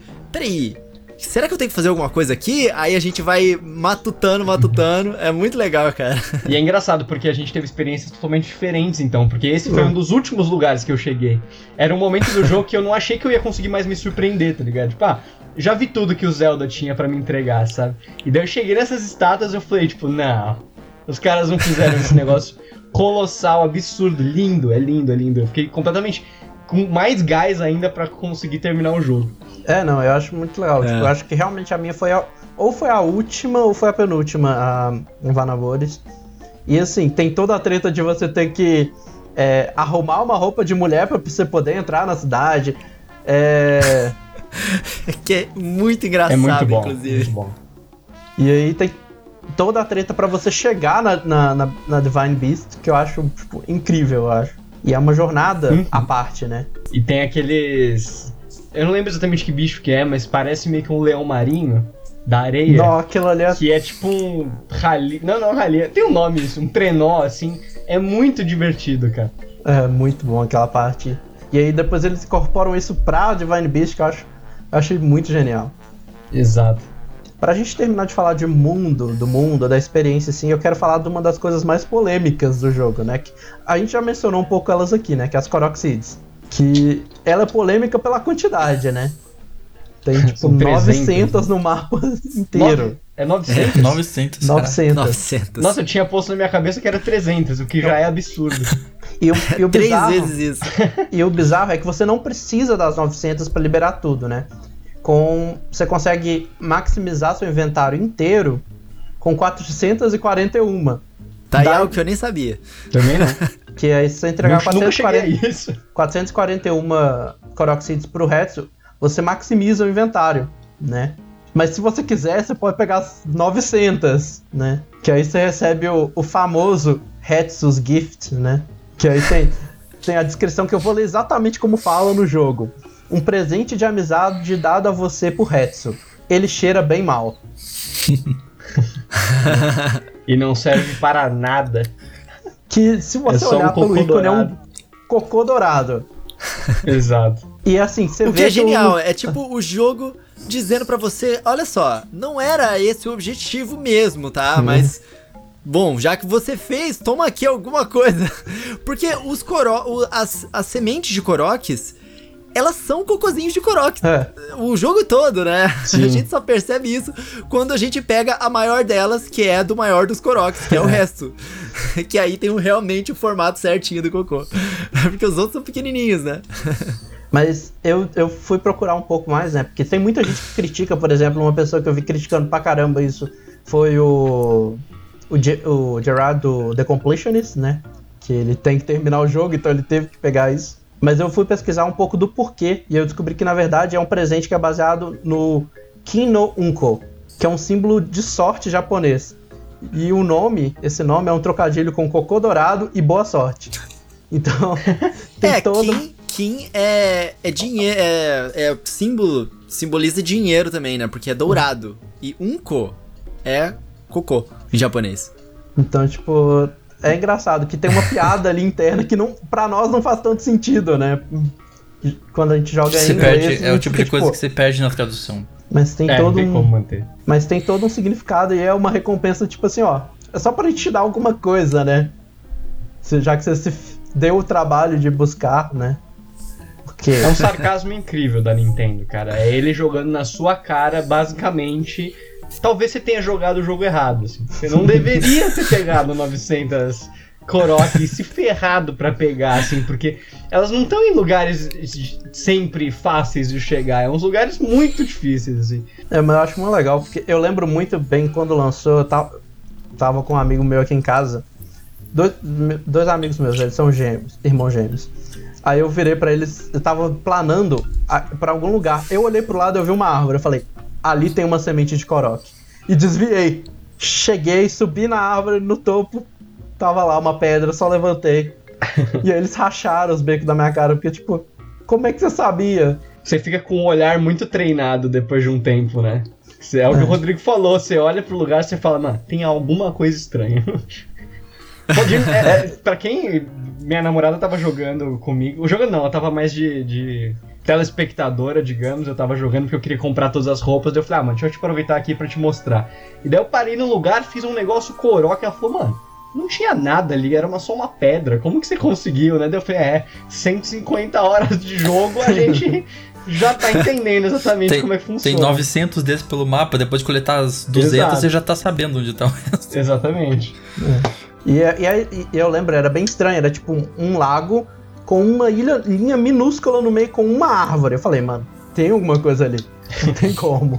Agora vamos colocar, vamos entrar num, acho que um dos pontos que mais divide opinião, né? A história, né? Não a história em si, mas como ela é contada, né? Porque para dar essa liberdade, eles não podem te dar uma história que tem é, começo e meio linear, fim, né? É, linear.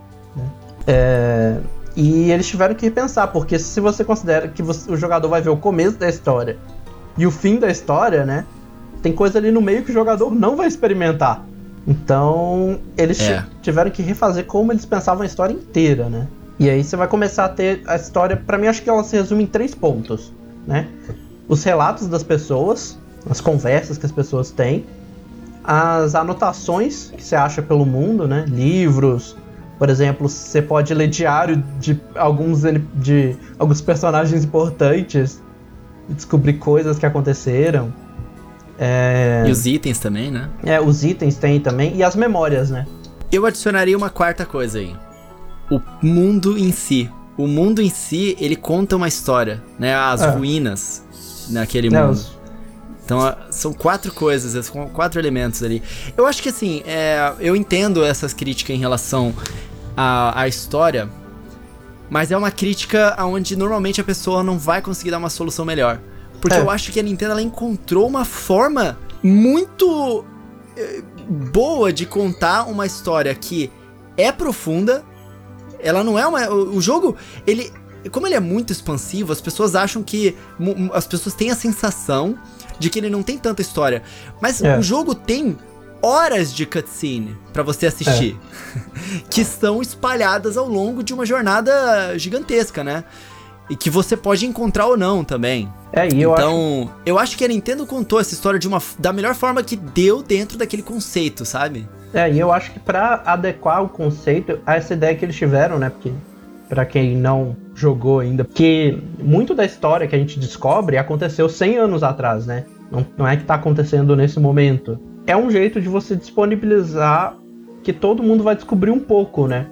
O que você contasse uma história que tivesse acontecendo agora, você realmente poderia ficar faltando uma informação pro jogador. Tem coisas que acontecem agora, né? Mas elas estão atreladas, igual as, as Divine Beasts, estão atreladas a Kakariko Village. São lugares importantes que o jogo te indica, ó. Pode, você pode ir pra tal lugar.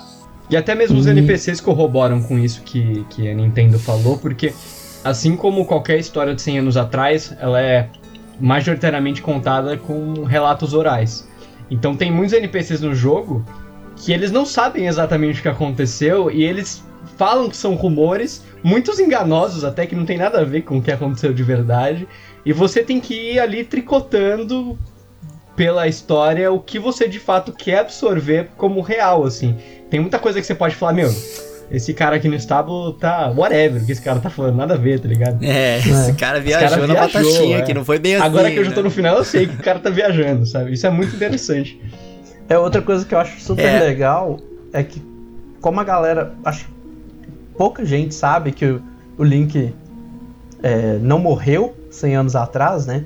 É, muita gente duvida que é ele. Uhum. Mas que, tipo, você é parece Sim. O cara, o campeão de 100 anos atrás, mas não pode ser você. Ele morreu, tipo... Eles acham que é um clone, é. sei lá.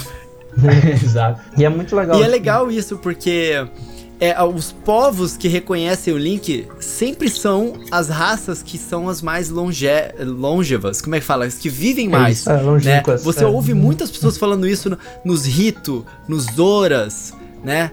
É, os Zoras, inclusive, que são quem vive mais tempo, são os que mais reconhecem. Eles, eles vão, não, você é o Link mesmo. Você não lembra? Você não lembra? Eles ficam tipo, como você não lembra? É, é, e também eles ficam com a ideia de e, e, e, eles são os que mais guardam rancor. É isso que eu ia falar. Sim. Né? Tem Também tem. dois personagens, acho que, dos Horas que tem tipo um, uma, uma, leve raivinha do, do Link. Que são os mais velhos, né? Então. E os que lembram, por dele. exemplo, a, a, você encontra a Pura e o, o Robin também, né? Eles. Aconteceram coisas para eles conseguirem viver tanto tempo, né? Uhum. Tipo, a, a Pura volta a ser uma criança. E eles também são um dos poucos que lembram dele, né? E eu quem, acho, acho que quem tem uma visão mais, é, acho que quem tem mais uma visão que realmente sabe o que aconteceu é a Impa. Tirando a Impa, é. tudo é meio fragmentado, assim. Ninguém sabe exatamente o que aconteceu. Porque os quatro campeões, assim, que, que a gente vai falar daqui a pouco, entre aspas, né? Morreram. Então eles não têm ali é. como contar, passar pra frente a história do que estava sendo vivido de, na guerra. Então é, é, é, um grande, meu, escutei falar, um brother meu falou que o Link morreu, velho. Se é isso é. mesmo, whatever, São sabe? Dois personagens vivos, na verdade, que assim, tem. Já sabem que ele tá vivo. A Impa. Ah não, a Pura e o, o Rob eles também sabem. Sim, sim. É, mas a, as principais é a Impa e. Eu esqueci o nome da árvore do. Deku Tree. A Deku Tree. Ela Tree. também é. sabe. Né? Sim. Porque a, a Zelda devolve a espada pra lá, né? I think you are now ready to hear what happened 100 years ago. É, antes, Nossa, antes disso ele ainda fala. E antes disso, ele fala: I think you have no recollection of me, né? Eu acho que você não tem nenhuma lembrança de mim. É, isso. Então é, é muito legal. É, a Great tipo, Tree sabe. É. E tem os contos, as lendas contadas através do cast, das é. músicas, ah, né? Ah, isso é.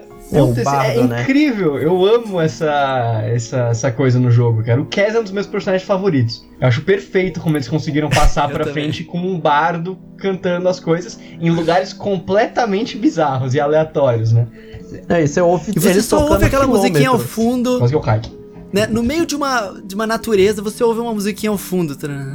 Você, o que, que é isso? Né? Aí você vai lá e você encontra. É muito legal, cara. Eu amo E é uma música viciante, super linda, assim, a melodia. Melodia é. não, o instrumental é incrível. E assim, você escuta de quilômetros, né? Você não precisa estar perto. Sim.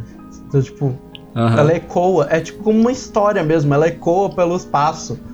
E eu uhum. acho muito legal. E, e, algo que eu acabei de pensar aqui, na real, que eu não tinha me tocado nisso, mas se você for pegar as pessoas que mais conhecem o Link, na real, que é a Impa e o Deku Tree, meio que aqui sendo um pouco brisado, mas assim, um representa a, os seres humanos, entre aspas, e outro representa a natureza, que é o universo. Então é. é, meio que o Link tá ali conectado naquele mundo, mesmo que ele não saiba. Isso é. Ele é de... um elo. Ele é o elo, exato. O Link é um Link. Ex é, exatamente. é. Exatamente. Me surgiu isso aqui acho que faz sentido. E acho que a gente pode comentar agora dos campeões, né? Tanto. E, e aqui eu coloquei quatro campeões, mas eu acho que a gente pode mudar para oito, né? Que a gente tem os quatro campeões antigos e tem os quatro campeões novos. Uhum. É, os cinco, né? O Link também. É, cinco. É, o Link é meio que o. O Knight, né? O Elo. Os, é. É o Coringa, né? O Coringa do grupo. É o MVP ali. É. Eu adoro os, os, os, Champions, tanto os antigos quanto os novos, mano. É, é. eu também. Muito. Cara, eu fiz questão de comprar Sidon. os amiibos. É perfeito, Não dá pra cara. ver, mas aqui atrás tem Tipo, tem um, um, meio que um altar pra Zelda aqui no meio da minha estante. e, tipo, ele, os quatro ficam no centro, justamente porque são personagens incríveis, né? Sim. Eu amo muito os campeões, cara. Eles são. Cada um deles tem uma personalidade muito diferente, muito forte, né? A gente tem o. Os Rito, né? O representante dos Rito, que é o Revali, que ele é muito orgulhoso, né? E que ele é um Rito. Então, tipo, eles vivem no pico das montanhas, no pico do mundo. E eles são os pássaros que voam ali. E, e ele é muito orgulhoso e ele desdenha do Link o tempo inteiro, Arrogantão. ele não admite. É. Aí tem a. Como é que é o nome dela? A... Urbosa? A Dozora? É, a Urbosa. A, a é, a Urbosa que é. ela é muito forte e ela, protetora também. Ela é, ela é figura materna. Tanto que tem momentos que ela refere com a Zelda como My Child. E, Sim. Então ela tem essa figura meio materna, sabe? É. Interessante, Nossa, né? e ela é incrível, cara. Ela é incrível. é muito irada, cara. E a Rijo, né, que veio depois é. dela, que é a neta dela, se não me engano, uhum. é, é, lindíssima também. É uma personagem super interessante dentro do jogo, cara. É. Que ela fica que foi... lá no, no, trono dela. É. Eu lembro que ela foi uma das que chamou a atenção naquele trailer de, de janeiro, antes, tipo. Que ela aparece pela primeira vez ali, tipo, do nada, assim, num num frame e todo mundo ficou tipo, quem é, quem é? Apesar que, é. Que quem chamou a atenção dos novos, né, foi o, o novo campeão dos, dos Rito, né? Dos Rito não, do, dos Zora, né, que é o Sidon. O Sidon é perfeito, cara, ele é hilário, ele é hilário. Aquele dentinho dele, tipo, com os brilhantes. Aquele sorriso né? que ele dá, que ele olha pra câmera, faz um... Tá, e tem até uma musiquinha, né? Tem um estalido quando ele sorri. É muito engraçado, cara. É. Cara, não tem quem não goste do, do Prince Sidon. Ele é muito carismático, ele é muito legal e ele é todo pra cima e maneiro. E, e quando você vê as memórias dele da, da Mifa, onde ele é um pequeno tubarãozinho, é fofo, ele é muito mano. fofo. E ele já tem um sorriso que é maior do que a cara dele, assim, é muito fofo, uhum. cara. Eu adoro o Prince Sidon, ele é demais, cara. E ele, tipo, ele é irmão dela, então, tipo assim, e mesmo sendo irmão, ela tem um, um cuidado, né? Com ele. E, é, e é característica dela, né? Ela é, ela é a pessoa mais. Doce. É, doce e, é. e preocupada de cuidar dos outros, né? Tanto que o poder dela é de cura. Você falou algo é. interessante, é. acho, gente, que, acho que a gente já pode voltar a falar dos campeões. Eu queria mencionar, você falou do design fofo, uhum. né? Eu acho que é uma coisa que a direção uhum. de arte desse jogo é, é, sensacional. É um jogo muito bonito, muito único. E eu não sei, mas eu comecei a ver recentemente, se vocês estão jogando Genshin Impact. É um jogo novo, tá todo mundo agora. Uhum. No, eu entro no Twitter, tá todo mundo falando desse jogo. Uhum. Eu ainda não comecei a jogar, mas eu vou, vou pegar ele. E eu vi muita comparação dele com o design do Link, do, do Breath of the Wild. E tem um outro jogo, Renan, que você mencionou na Gamescom. A gente cobriu a Gamescom uns tempos atrás e você falou também de um outro jogo que tinha um design bem parecido, né? Você lembra qual era? Não lembro. Ah, não mas enfim, é. a gente era um jogo também. E assim, é, é, um, é um design muito único, né? Uma arte muito bonita do jogo. É. E você não lembrar, Renan, nem o Marlon, é uma resposta também. Porque o que mais teve depois de Zelda Breath of the Wild é jogo parecido, assim. É, é. Talvez o Genshin Impact seja um dos únicos que de fato se sobressaiam, porque de fato é um jogo muito legal. E o jogo em si é bem diferente. Embora a arte seja bem chupinhada de Zelda, assim. Mas o que não falta é em, é em, evento que a gente tá cobrindo, assim, a gente vira um pro outro e fala, cara, isso aí é um Zeldinha, né? Porque é idêntico, tem vários desses. Uhum. É, e virou, né? E eu acho que, igual a gente tava falando dos campeões, os designs deles são muito significativos deles, como assim, né? Eles conseguem transformar no design. A Mifa, ela é mais. Uhum. Ela é meio fechada no sentido de, de gesto, ela é muito próxima, que é, é sentido de cuidar, de trazer para perto, para cuidar. Tímida também, né? É. O Daru, que eu acho que é o mais é legal, né? Que foi o que a gente não mencionou. Que é Expansivo, o... né? Uh! Brotherzaço, brotherzaço. E eu acho que mais legal dele é que ele é aquele cara grandão que você espera, tipo, ser o coisa, mas aí ele tem medo de cachorro. Sabe? É um. Sim. É muito Acho que legal. o único campeão que talvez seja um pouquinho passível de você não gostar é o Revali, porque ele é meio mala, né, cara? Ele fica assim, metido, como, ele é metidaço, metido, né? Metidaço. É. Então dá para entender quem não gosta muito, assim. É, tem é. até, igual você falou, até o design dele, que ele tem aquele peito de pombo, assim, que ele é bem é. imponente. Então, é o único que dá pra você falar, putz, talvez eu não, não seja, eu não vou muito com a cara desse maluco. Em vários momentos, inclusive, assim. E ele tem um pouco de inveja tem, do Link também, tem muito, tem né? Muito. É, tem, tem aquela memória que o, o Link ele, é, ele pega a hora que ele chega pra enfrentar, né, a... A hora que ele chega ali no, no topo da, da cidade dos Rito, né? E a memória é o Revali meio que desafiando o Link, falando assim: Ah, eu sou o campeão dos Rito e você, eu sou o melhor atirador que existe. Você foi selecionado por quê? Só porque você tem uma espadinha colorida nas costas? Por que, que você acha que você. Você acha que você pode se equiparar a mim? Vamos fazer o seguinte então. A gente faz um duelo. Uhum. Ah, mas aonde será que poderia ser? Já sei! Lá no topo daquela daquela águia, né? Que é a, a, Va, a Va, Vamedo. Ah, desculpa, eu esqueci que você não consegue chegar lá sozinho. Bom, até mais. Aí ele sai voando e ele vai até a, a Vamedo. É muito metido, cara. mas eu adoro ele, ele é muito bom. É, ele foi um cara diferente dos outros três que, assim, eu tive relacionamentos diferentes. Porque com a Mifa é aquele negócio fraternal, assim, tipo, cara, eu quero cuidar de você independente do que aconteça, sabe? É, não. Com o Daruk é aquele negócio, meu, tamo junto pra todas as aventuras aí, vamos tocar o terror em Hyrule, tamo junto. Com a Urbosa, eu tinha muito respeito por ela, tá ligado? Eu tinha uma admiração, assim, tipo, mano, essa mulher é foda, cara. Ela é, ela é a dona aqui de, de Gerudo, ela faz o que ela quiser aqui, incrível. Com o Revali, o meu sentimento era, eu preciso me provar pra esse cara, mano. Esse cara, se ele não tá me dando respeito, eu vou conquistar o respeito na marra, mano. Tipo, foi um é. de rivalidade, assim, meio que Ash e Gary, assim, sabe? É, é bem isso. Agora eu acho que a gente pode comentar, né? Que é, o mais engraçado é que quando eu tive essa ideia não, não teria esse detalhe, né? Mas agora, teoricamente, para quem não curtiu muito o fato de como a história de 100 anos atrás foi contada, né? A Nintendo meio que vai corrigir para essas pessoas esse fato, né? Que agora a gente vai ter o Hyrule Warriors Age of Calamity, né?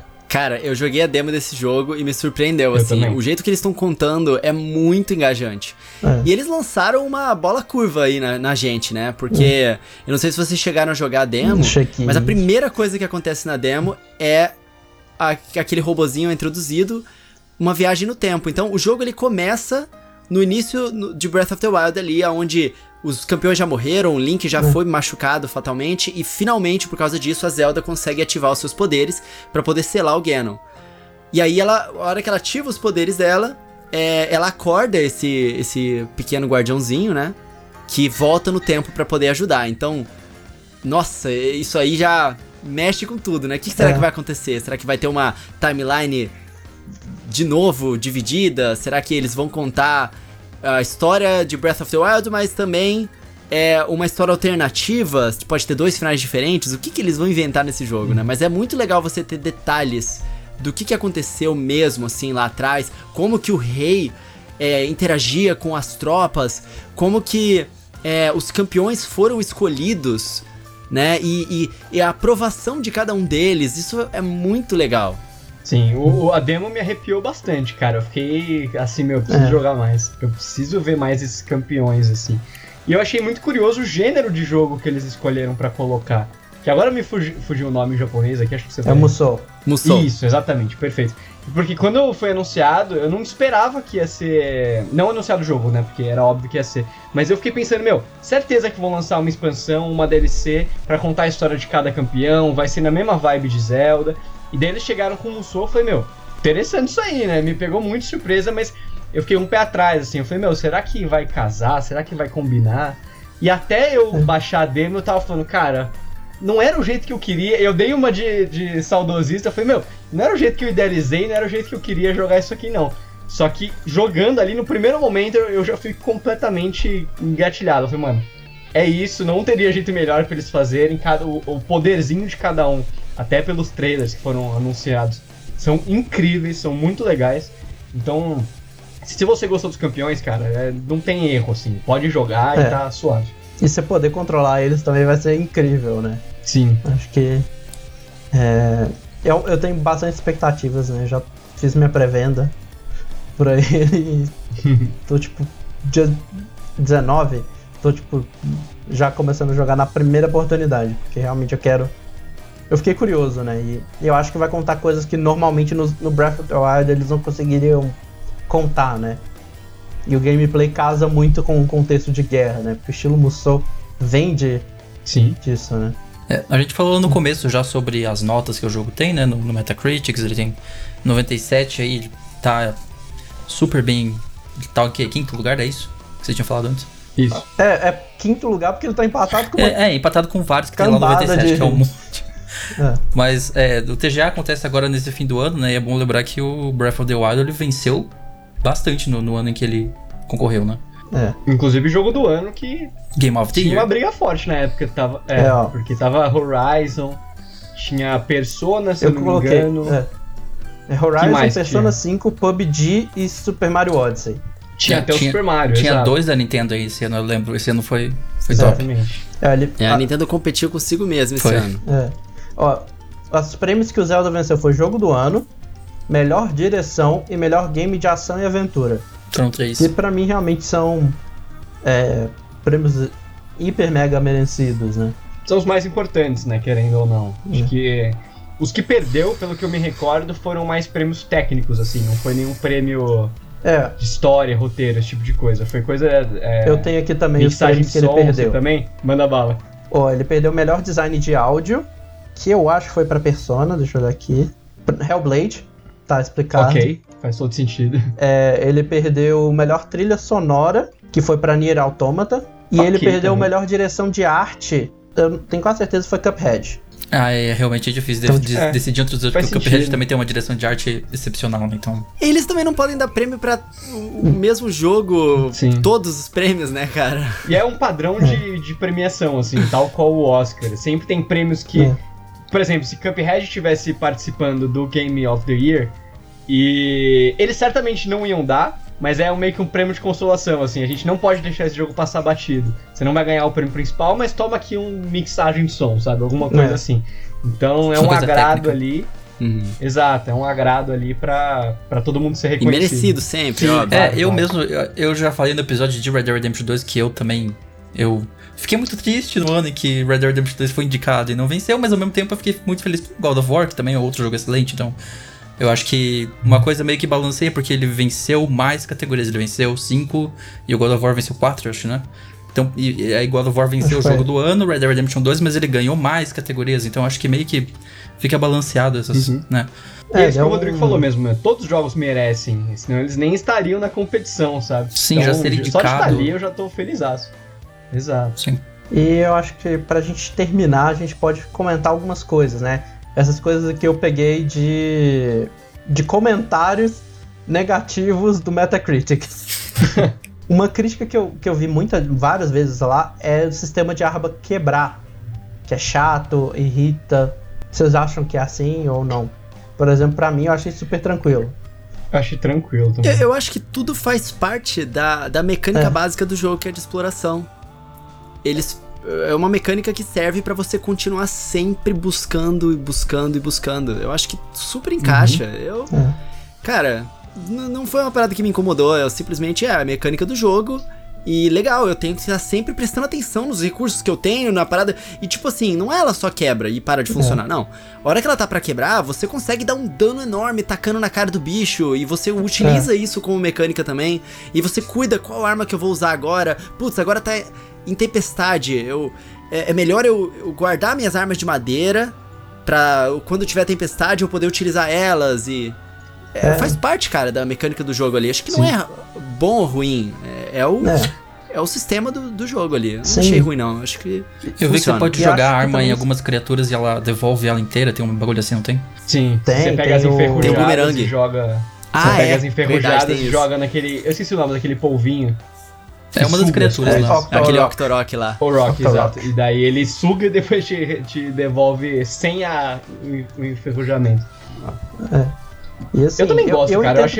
Eu acho é emocionante pra caramba você tá no meio da luta e vir o aviso, mano, essa porra vai quebrar. É muito da hora, velho. E, e eu não consigo também fugir um pouco da, da minha crítica às pessoas que criticam isso. Não todas, obviamente, cada um quer fala o que quiser. Mas prova muito provavelmente quem criticou isso, a maioria das pessoas que critica, é porque estão com o pensamento do, de Zeldas antigos, que você tinha é. ali a Master Sword, tinha o Healing Shield, e se começava com ele, terminava com ele em alguns jogos. Uh, por exemplo, em Link's Awakening, o Healing Shield é qualquer escudo, sabe? Então, é. é um costume que as pessoas tinham que foi quebrado completamente em Breath of the Wild. E acho que algumas pessoas não acostumaram muito bem, assim. É. Porque dentro do jogo funciona. Que, eu acho que é isso que você falou, tipo, acostumar. Também explica o porquê que você vai pegar várias armas também, né? Porque senão você pegava Exato. uma arma e ficava com ela, acabou. Mas ele te dá essa malemolência. Você deixava, tipo, talvez uma arma de metal, uma arma é, de madeira e pronto, acabou, né? E aí, às vezes, por exemplo, por isso, eu pegava muito a, as, as armas de boomerang, deixava, tipo, duas, porque eu sabia uhum. que umas vezes eu ou não ia pegar sem querer na volta, ou ia quebrar, então já tinha outra reserva. E entra nessa é, coisa de você fazer do jeito que você acha melhor, né? Uhum. E eu acho que para terminar, a gente pode falar. Vocês já deram um spoiler lá no começo de como vocês classificam, né? Mas vocês acham uma obra de arte, um jogo bom? Acho que dá para saber mais ou menos o que todo mundo acha. Jogo né? da década. Mas. Jogo do. Não, esse é Cyberpunk. Esse é Cyberpunk. Ó, Ziken.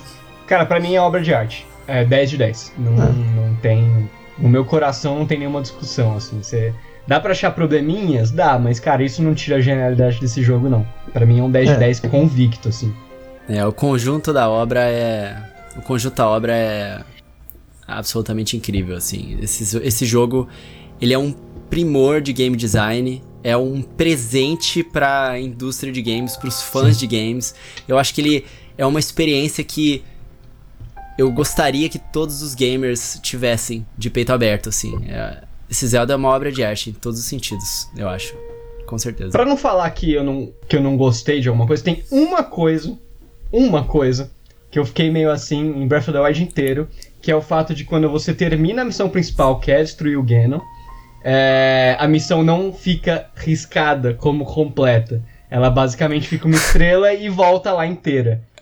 O meu toque me incomodou um pouco, porque eu queria ter, Eu fiz todas as missões, todas as secundárias e todas as principais, obviamente. E daí eu queria ter todas as escadas ali no meu menu, sabe? Mas isso é um toque pessoal que eu não gostei, eu não acho que é um problema Só um do jogo. perfeccionismo.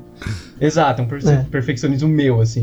É, eu diria também que é isso, tipo, mano, ele... para mim uma coisa muito boa de jogo é aquele jogo que você pode deixar ele de lado por um tempo e você ter vontade de jogar e quando você volta a jogar, você se sente, tipo, é, imerso no mundo de novo, sabe? Você quebrou aquela imersão que você tava e você voltou para ela e não tá aquela coisa estranha, né? E Zelda sempre me dá essa sensação. Por exemplo, para eu montar essa pauta, eu voltei a jogar umas duas vezes, assim, entrei e, e lembrava de coisa que eu não, não esquecia e ficava surpreso. Pô, não, tem, tem esse detalhezinho, isso. É, por exemplo, um jogo que eu tenho vontade, às vezes, de apagar da minha mente e jogar de novo pela Nossa, primeira sempre, vez. Mano. Sempre. Posso fazer mais um adendo que a gente não comentou, mas para mim é, é, provavelmente a. Não vou cravar isso porque é, é, forte, mas é uma das coisas mais especiais para mim dentro do jogo, que é a você construir, ajudar a construir a sua própria cidade. Nossa. Ali no. Acho que é meio que no ah, é. nordeste. A Terrytown. A Terrytown, porque, cara, é onde eu senti que eu era um parte. Eu era um organismo vivo daquele universo.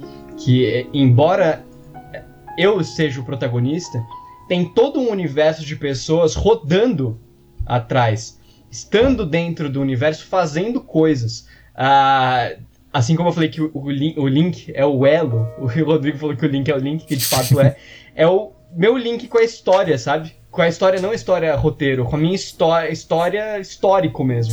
Eu tô deixando a minha marca, imprimindo a minha marca naquele universo. E você demora muito para E é uma missão secundária isso, você não precisa é. fazer, e muita gente deixa passar batido. E você vai construindo aos pouquinhos, tem que pegar material pra caramba, você vai encontrando gente em todos os povoados. E você fala, cara, tô construindo uma. uma. uma, uma cidade. vilarejo lá, estão é. precisando de um mineiro. Daí vai lá o Goronzinho e depois você encontra com ele muito tempo depois. Foi algo muito carinhoso da, da, da, Nintendo para com os jogadores, algo muito sentimental para mim. Depois tem um casamento muito. ainda lá. E tem um casamento, exatamente, que é. Que é, que é o, acho que é o. Com quem que é em casa? É o dono da, da vila, acho, né?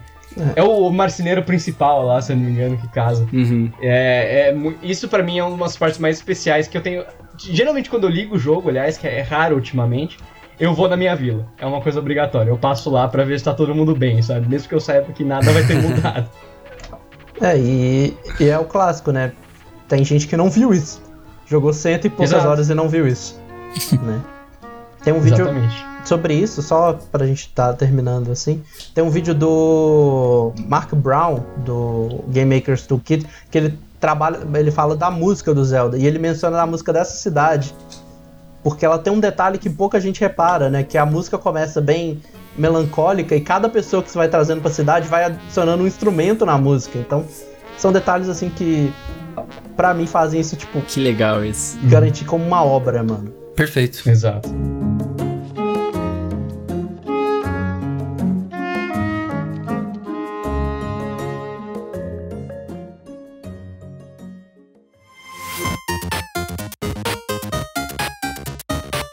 Mas acho que é isso, gente. Foi uma conversa muito bacana sobre Legend of Zelda Breath of the Wild. A gente pode. A gente tem um quadro, só avisando aqui no final do programa, a gente faz um quadro onde sugere coisas. Se vocês tiverem o que sugerir, né? O Renan já colocou o dele ali. Então a gente vai pro nosso quadro de sugestões da semana agora, né, Renan? Bora lá. Pra terminar, eu vou aproveitar que a gente tá em clima de Halloween, né? E a Epic tá em clima de Halloween, eu vou sugerir é, os jogos gratuitos dela essa semana, né? Em especial os que estão agora, né? Que eles estão dando dois jogos grandes e dois jogos que eu queria pegar no Switch para jogar, só que eu vou pegar aqui na Epic porque tá de graça, né?